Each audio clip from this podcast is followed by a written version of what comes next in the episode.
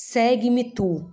Livro Caminho, Verdade e Vida, Chico Xavier, pelo Espírito Emmanuel. Nas comunidades de trabalho cristão, muitas vezes observamos companheiros altamente preocupados com a tarefa conferida a outros irmãos de luta.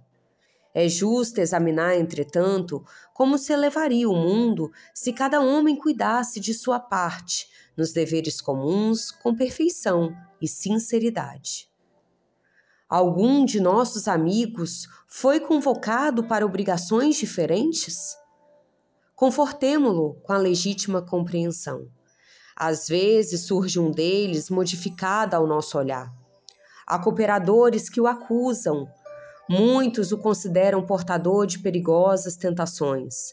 Movimentam-se comentários e julgamentos à pressa. Quem penetrará, porém, o campo das causas?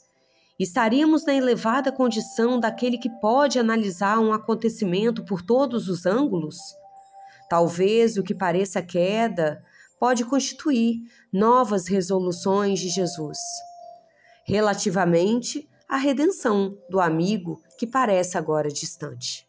O bom pastor permanece vigilante prometeu que das ovelhas que o Pai lhe confiou, nenhuma se perderá.